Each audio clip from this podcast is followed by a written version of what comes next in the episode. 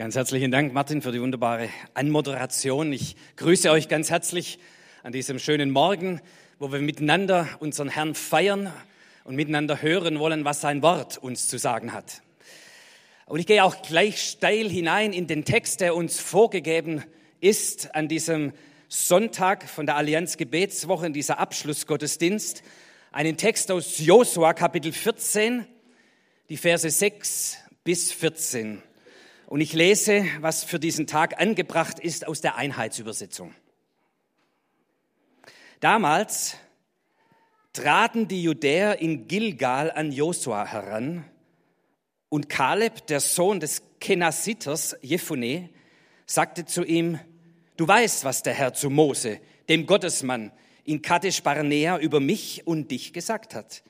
Ich war 40 Jahre alt, als mich Mose, der Knecht des Herrn, in Kadesh Barnea aussandte, damit ich das Land erkundete.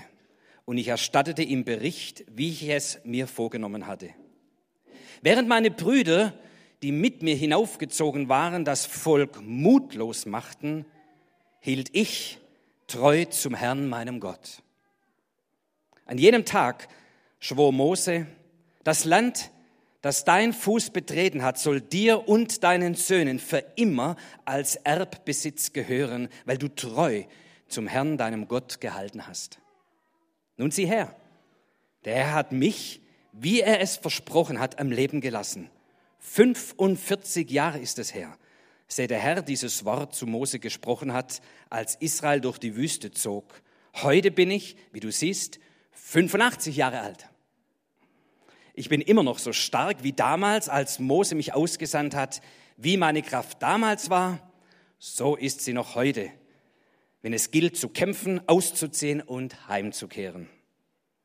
Nun gib mir also dieses Bergland, von dem der Herr an jenem Tag geredet hat.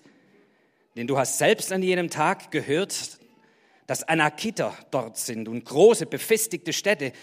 Vielleicht ist der Herr mit mir, so dass ich es, dass ich sie vertreiben kann, wie der Herr gesagt hat. Das segnete Josua den Kaleb, den Sohn des Jephunes, und gab ihm Hebron als Erbbesitz. Deshalb gehört Hebron bis zum heutigen Tag dem Kenasiter Kaleb, dem Sohn Jephunes, weil er treu zum Herrn, dem Gott Israels, gehalten hat. Der Satz, der mich zunächst total begeistert hat, war folgender. Heute bin ich, wie du siehst, 85 Jahre alt. Ist hier jemand? 85? Kein 85 Jahre, wir haben also alle noch gute Perspektive. Doch? Ah, wunderbar. Herzlich willkommen. Heute bin ich, wie du siehst, 85 Jahre alt. Ich bin immer noch so stark wie damals, als Mose mich ausgesandt hat. Wie meine Kraft damals war, so ist sie heute noch.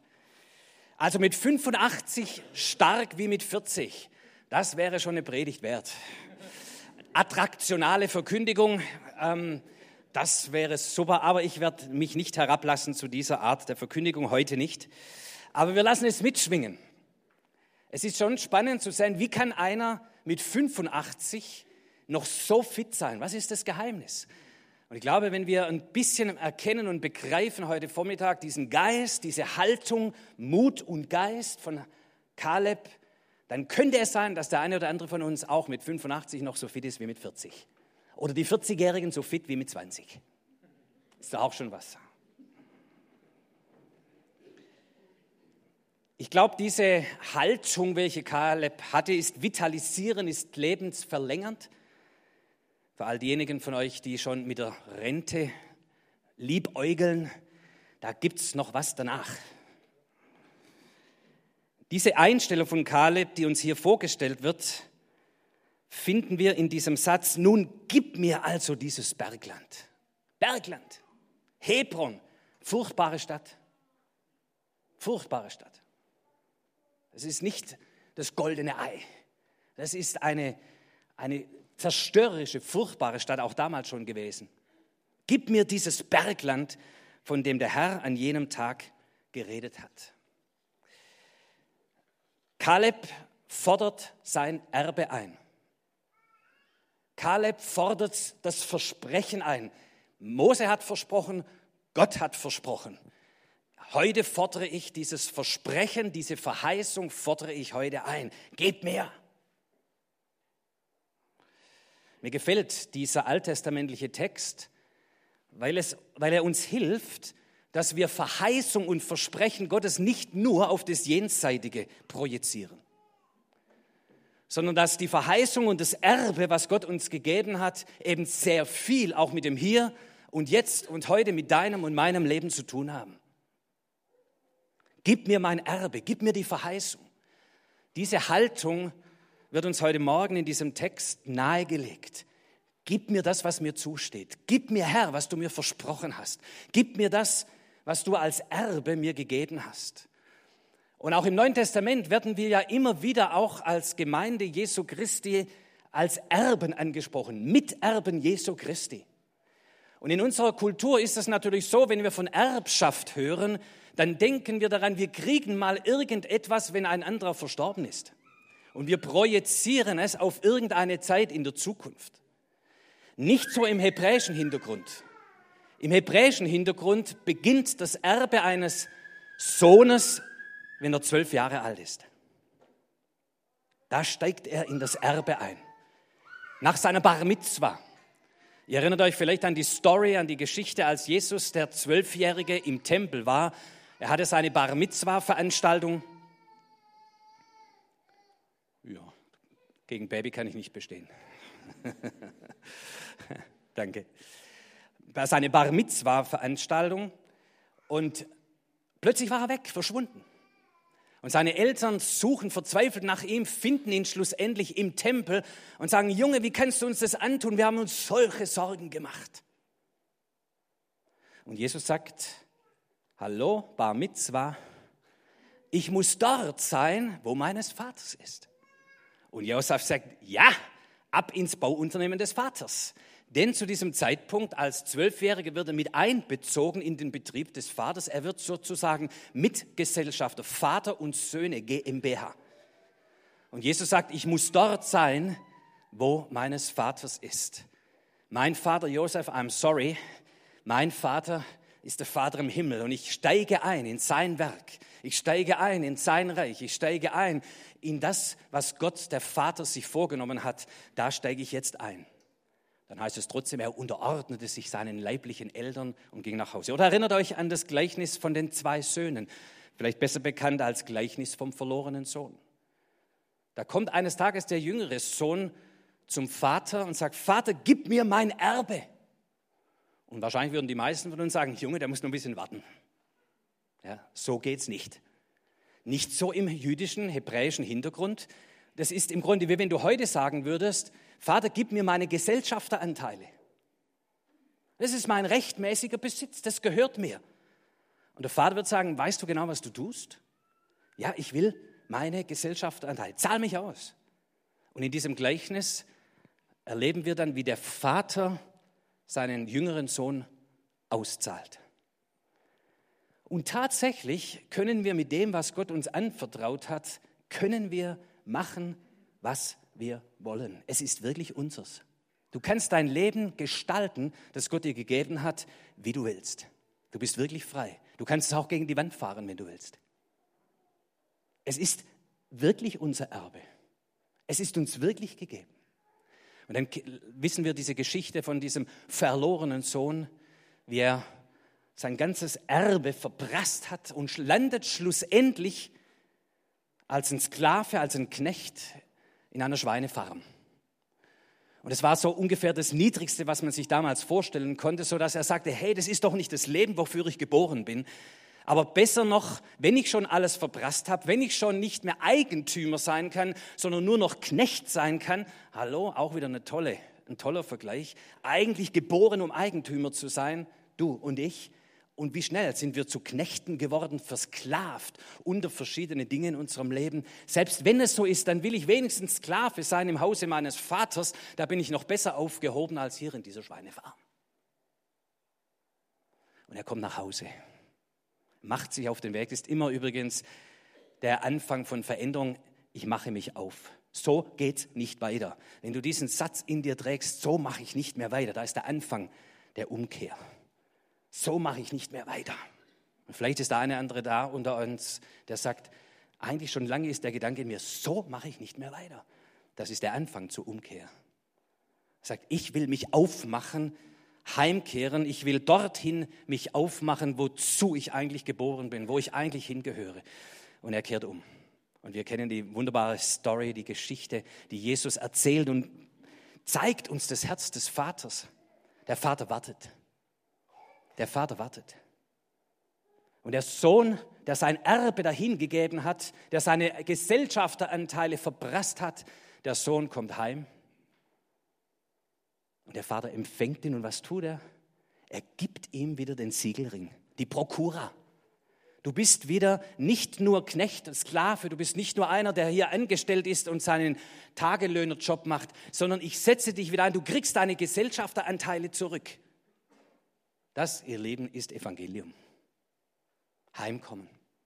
Und du kommst heim, wo du hingehörst. Es wird dir nicht gleich erstmal den Vorwurf gemacht. Du musst nicht erstmal dich fünf oder zehn Jahre bewähren als Knecht, als Magd von dem lieben Gott, sondern er setzt dich wieder voll und ganz ein als Gesellschafter, als Mitgesellschafter des Reiches Gottes. Du bist zu Hause, du bist wirklich zu Hause, Sohn und Tochter des lebendigen Gottes. Das ist Evangelium. Sei willkommen zu Hause.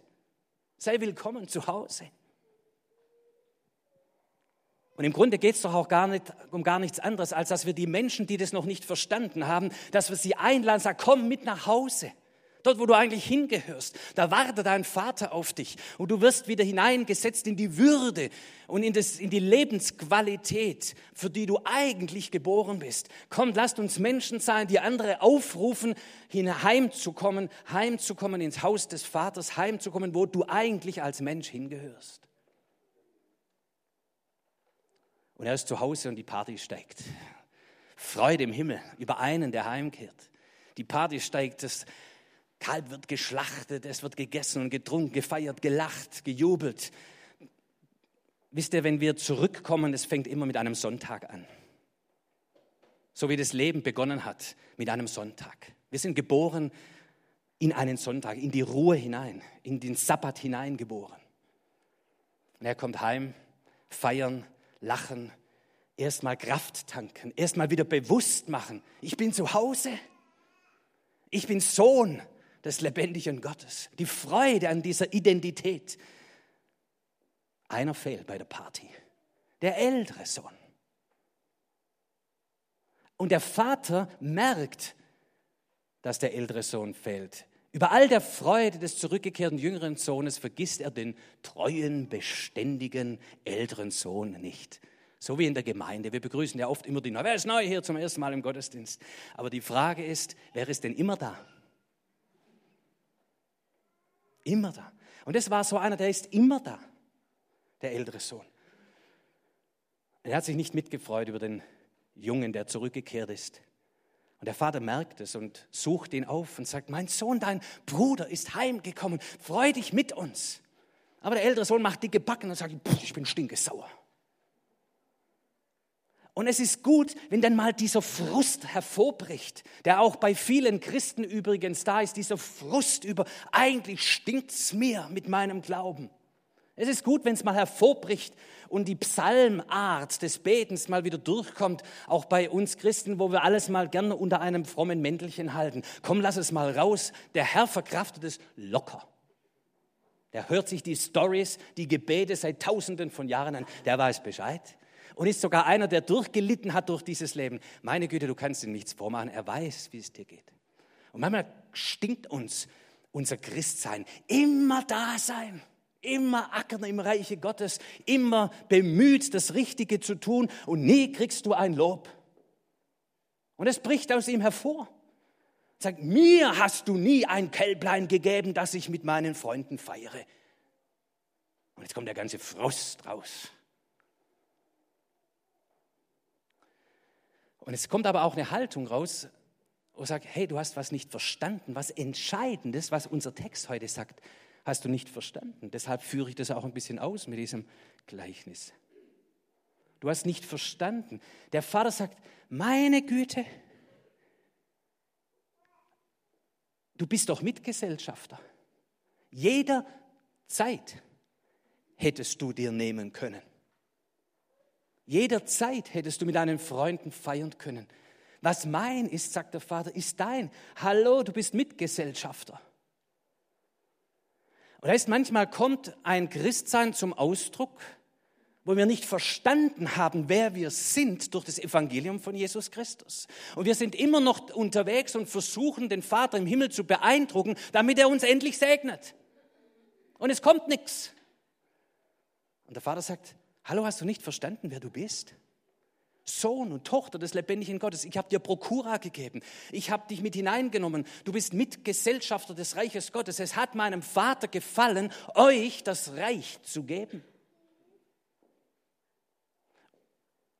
Und wir bitten manchmal in einer Art wie die Sklaven, wie die Untergebenen, wie die, die noch ganz, ganz weit weg sind von Gott und abhängig davon sind, dass Gott vielleicht mal eines Tages sich den Arm rumdrehen lässt und uns endlich was Schönes zukommen lässt. Und es sind viele, die im Grunde nur projizieren ihre eigene Vaterlosigkeit in den Vater in den Himmel hinein und warten immer noch auf das Schulterklopfen ihres irdischen Vaters. Wann werde ich endlich mal belohnt? Habe ich es gut gemacht, Papa? Werde erwachsen. Werde erwachsen. Mitgesellschafter, Vater und Söhne und Töchter GmbH des Reiches Gottes. Gib mir das Bergland, das mir zusteht. Gib mir das Bergland. Ich glaube, Gott hat uns, wir müssen es nicht zu kompliziert machen, was unser Erbe ist, was uns zusteht. Gott hat uns einen Einflussbereich gegeben, jedem Einzelnen von uns. Gott hat uns auch unseren Anteil, wenn ihr so wollt, von dem Land gegeben, was Jesus Christus wieder erobert hat und zurückgewonnen hat.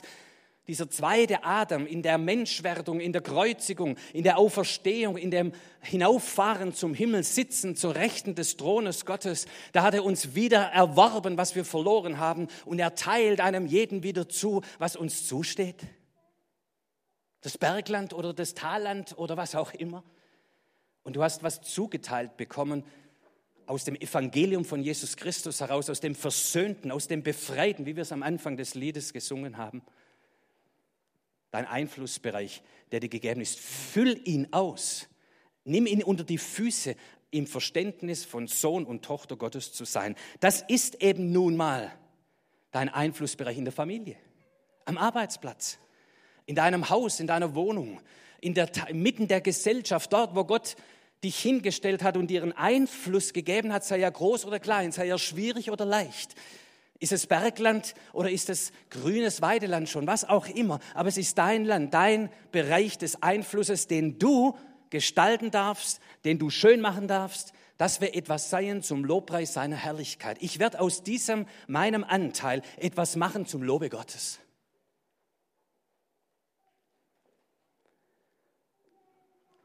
Und da ist unser Gottesdienst in erster Linie, dass wir etwas hervorbringen zum Lob Gottes, zur Ehre Gottes, dass wir unser Land, das Gott uns gegeben hat, befreien von den zerstörerischen Kräften und Mächten, dass wir etwas daraus machen zum Lob Gottes, dass die Herrlichkeit Gottes, die Schönheit, die Majestät, das Kavott, die Gewichtigkeit Gottes sichtbar wird. Ich hatte vergangene Woche mal wieder ein Coaching-Gespräch mit einem äh, Kleinunternehmer, einem äh, Bauunternehmer, acht Mitarbeiter. Und er war für, mit seiner Frau zum Coaching bei mir. Und haben wir zunächst über seine, die Entwicklung von seiner Firma gesprochen, über Pro Produkte, über Vorgehensweisen, über betriebswirtschaftliche, strategische Dinge und so weiter, über seine Mitarbeiter gesprochen. Und im zweiten Teil kam es dann aus ihnen hervor und sagt, eigentlich wollen wir unsere Berufung leben. Und die Frau hat so stark auf dem Herzen, bedürftigen Menschen zu helfen, sagt, das habe ich schon immer getan. Wir hatten früher einen Hauskreis und da sind die Bedürftigen gekommen und wir haben sie wieder aufgerichtet und haben sie ermutigt und gestärkt. Das will ich eigentlich tun. Und der Mann sagte, ja, ich bin von Herzen gern dieser Unternehmer und ich liebe es, alte Häuser zu restaurieren, zu revitalisieren, wieder schön zu machen, dass man wieder drin wohnen kann. Das ist auch sein Job. Das macht er. Alte Häuser aufkaufen, wieder herrichten, vermieten oder verkaufen, um dann wieder zu reinvestieren. Und ich würde so gern auch ein bisschen wieder meine prophetische Gabe, sagt er, zum Einsatz bringen. Aber ich krieg's zeitlich nicht auf die Reihe. Habe ich mir das angehört? Dann habe ich zu ihnen gesagt, wisst ihr was, ihr lebt mitten in eurer Berufung. Mitten in eurer Berufung. Haben sie zuerst große Augen gemacht? Dann habe ich gesagt, guckt euch eure Mitarbeiter an. Wir haben vorher, vorhin über eure Mitarbeiter gesprochen. Mehr als die Hälfte davon sind Leute, die nirgendwo sonst eine Chance bekommen haben. Und ihr habt ihnen eine Chance gegeben. Ihr Teamleiter, der die Baustellen leitet, ich kenne ihn persönlich, ein Hühne von Mann, völlig tätowiert, hat keine Chance gehabt, irgendwie in der Arbeitswelt zurechtzukommen, weil er manchmal dann auch noch ein bisschen, ähm, wie soll ich sagen, äh, ruppig ist. Und die lieben diese Leute. Und die entfalten sich und entwickeln sich dort. Und dann habe ich zu, zu der Frau gesagt, und einmal im Monat machst du für diese Leute ein Essen und dann ist ein Gemeinschaftsabend und wenn es klemmt beim einen oder anderen, dann kommt er zum Gespräch und du baust ihn wieder auf und betest für ihn. Was machst du denn eigentlich? Barmherzigkeitsdienst. Dann liefen dir schon die Tränen runter. Und zu ihm sagte ich, Deine prophetische Gabe, prophetisch heißt etwas ans Licht bringen, hervorsprechen, hervorbringen, was im Verborgenen ist. Du siehst ein Gebäude und siehst die Schönheit drin, die verloren gegangen ist. Du siehst Menschen und siehst das Schöne, was in ihnen ist, auch wenn das Äußere noch nicht so ist, und bringst es hervor und bringst es zum Leben. Was ist denn das? Das ist zutiefst prophetisch. Dann liefen auch ihm die Tränen. Dann sagt er, weißt du was, Gott hat zu uns gesprochen vor einigen Jahren, uns Verheißung gegeben und gesagt, Jesaja 58, du sollst Trümmerstätten wieder aufbauen, dass man darin wohne. Dann sage ich, hallo? Was tust du denn den ganzen Tag? Und wie oft erlebe ich das? Ja, dass wir das so stark voneinander trennen. So, und was tust du fürs Reich Gottes, ist dann die Frage. Und wir verbinden das oft nicht. Sag, gib mir das Land, Herr. Und du stehst schon mittendrin. Und anstatt dein Land fruchtbar zu machen, dein Land hervorzubringen mit deinen Gaben und Talenten und Gnade, die Gott dir gegeben hat, mit Leben voll zu pumpen, suchen wir das Reich Gottes irgendwo außerhalb. Und natürlich ist das Reich Gottes größer als dein Einflussbereich, Gott sei Dank. Aber dort, wo du gestalten kannst, dort, wo du Vollmacht hast, dort, wo du Gnade hast, das ist dieser Platz, an dem du gerade stehst. Vielleicht muss der eine oder andere von euch sich noch ein bisschen bewegen und das Land ganz bewusst in Angriff nehmen, weil ihr noch ein anderer sein wollt. Aber wenn du mit dir selbst versöhnt bist, mit dem, wie Gott dich geschaffen und gemacht hat, und aus diesem Versöhntsein mit Gott und mit dir selbst heraus dann anfängst, deinen Einflussbereich, ist er groß oder klein, zu gestalten, dann lebst du im Geiste Kalebs. Dann wirst du alt und vital.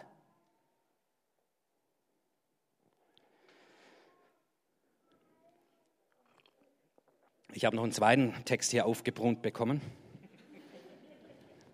Den versuche ich zu integrieren.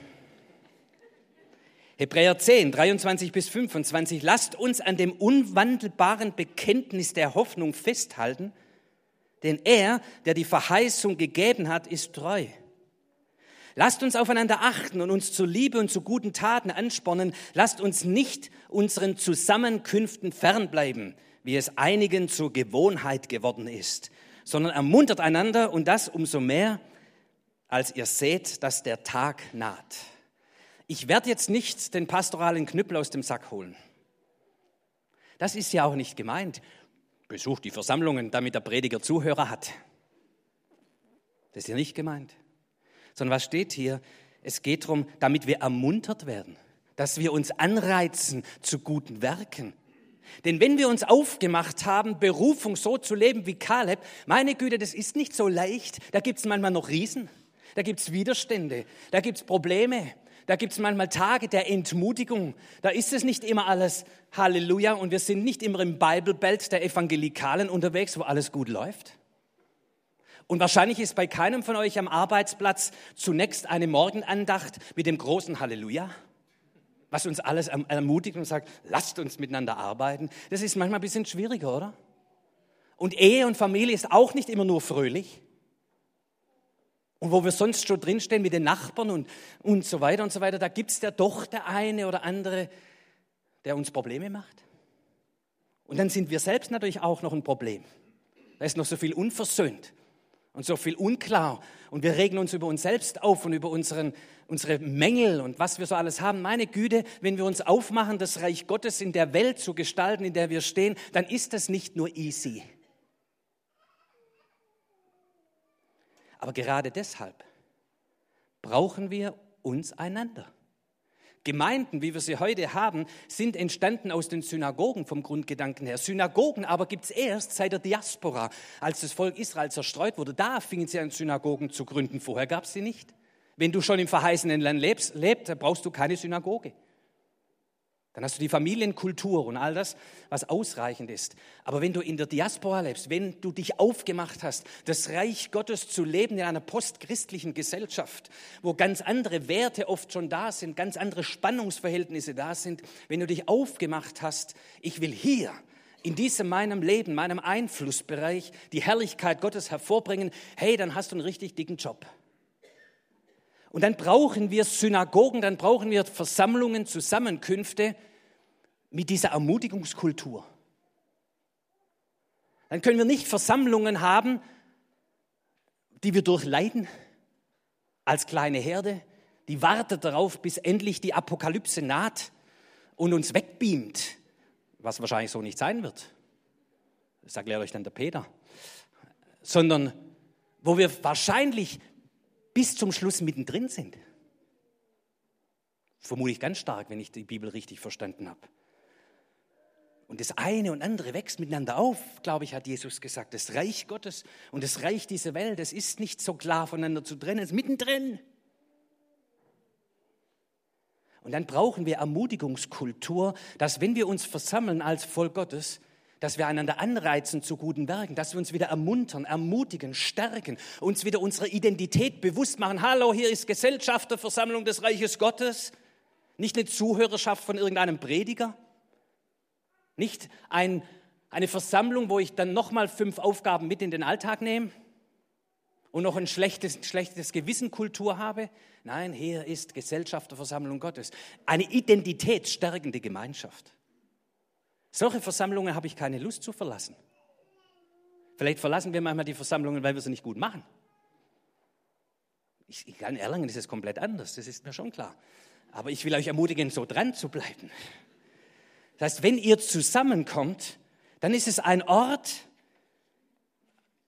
der Anbetung Gottes in erster Linie.